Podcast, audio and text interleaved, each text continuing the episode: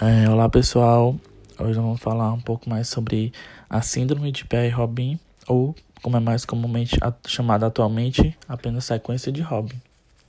É, e vamos focar nas suas repercussões na área de cabeça e pescoço. Bem, essa síndrome ela é caracterizada por uma deformidade facial, que vai desde a retrognatia, que é a má maxilar, causada pela posição mais posterior da mandíbula, é caracterizada também pelo frontal alto e curvado, pela fenda palatina, que é uma formação congênita, onde o palato não se fecha devido à posição da língua, ficando em formato de V ou de U invertidos. Também característica dessa síndrome é a glossoptose, que é a queda da base da língua sobre a hipofaringe, com obstrução da passagem de ar, dificultando assim a respiração. E também tem outras é, repercussões nas outras áreas do corpo, como anomalias digitais. Os dedos são afilados, as unhas hiperconvexas. Também tem uma clinodactilia dos quintos dedos. As falanges distais são curtas, os polegares digitalizados. E luxação primária das articulações metacarpo-falangianas. Essa síndrome ela ocorre a cada em torno de 1 a cada 8.500 crianças e 1 a cada 14 mil nascidos vivos.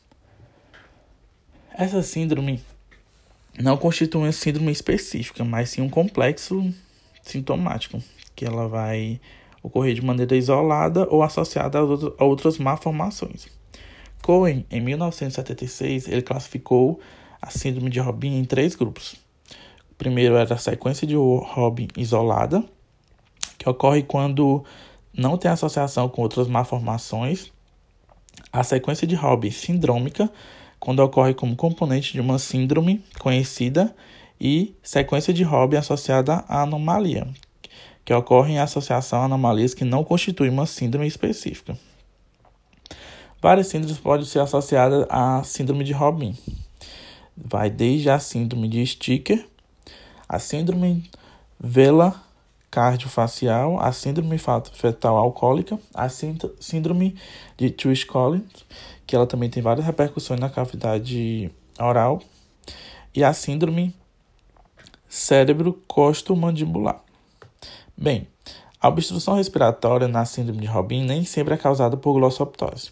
Estudos realizados com nasofibroscopia em indivíduos com, com anomalias craniofaciais e apneia obstrutiva, incluindo a sequência de Robin, demonstraram quatro tipos de obstrução. A tipo 1, que é a obstrução devido ao retroposicionamento do dorso da língua, que entra em contato com a parede posterior da faringe, abaixo do palato, sendo o tipo mais frequentemente encontrado na síndrome obstrutiva respiratória. A tipo 2, a língua move-se posteriormente e comprime o palato mole ou parte dele, contra a parede posterior da faringe. Já na tipo 3, as, pare as paredes laterais da faringe movem-se medialmente, causando obstrução das vias aéreas, e a língua não entra em contato com a parede posterior da faringe. E já na tipo 4, a faringe sofre uma constrição circular ou, esf ou esfinctérica com movimentos para todas as direções. É, dentre essas quatro tipos de obstruções, a tipo 3 e a tipo 4 são mais encontradas nos casos sindrômicos.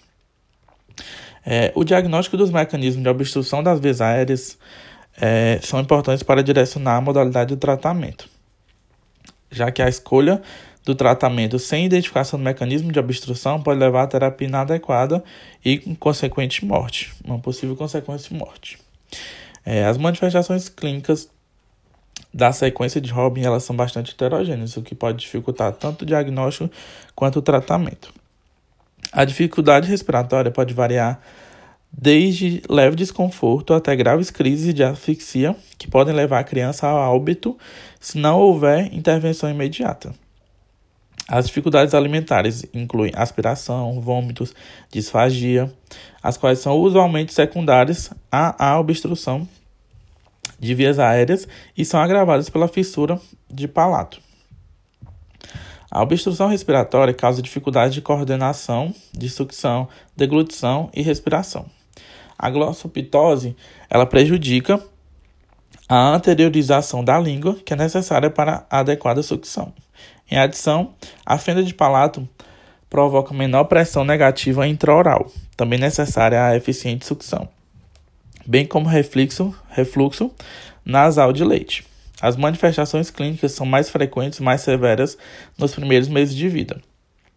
A síndrome de Robin geralmente manifesta-se no período neonatal e os sintomas podem ocorrer logo ao nascimento, na sala de parto ou algum tempo depois, quando a, alimentação já vai se iniciar. A prioridade no tratamento da sequência de Robin deve ser a manutenção da permeabilidade das vias aéreas o mais precocemente possível, já que sem um tratamento adequado, a hipóxia crônica pode levar ao corpo pulmonar e crises recorrentes de hipóxia podem levar ao dano cerebral. Dentre as modalidades de tratamento, existem várias. É, eu vou citar algumas e falar alguns prós e contras.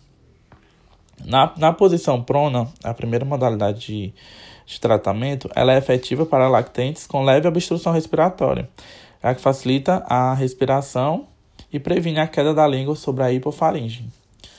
É, também temos a intubação nasofaríngea, que consiste na introdução de um pequeno tubo é, de, com pequeno calibre na nasofaringe, permitindo a continuidade do tratamento no domicílio, diminuindo assim o tempo de internação, já que muitas crianças têm um trauma em relação ao tempo que elas ficaram internadas. A glossopsia está em desuso devido ao elevado grau de insucesso e complicações, mas ela consiste na fixação da porção anterior da língua no lábio inferior. Já a distração osteogênica da mandíbula, ela consiste na colocação de um distrator no ângulo da mandíbula, mas ainda não existe na literatura um consenso sobre os riscos e benefícios dessa técnica cirúrgica em neonatos e lactentes pequenos. A traqueostomia, ela tem sido indicada para lactentes com síndrome de Robin, mas quando estão é, com síndrome no estado grave, persistente ou multifatorial obstrução respiratória, já que a traqueostomia ela vai prover um seguro e confiável método de manutenção a longo prazo das via, da via aérea estável. Entretanto, ela apresenta complicações que incluem os, as precoces, como sangramento, pneumotórax e pneumomediastino.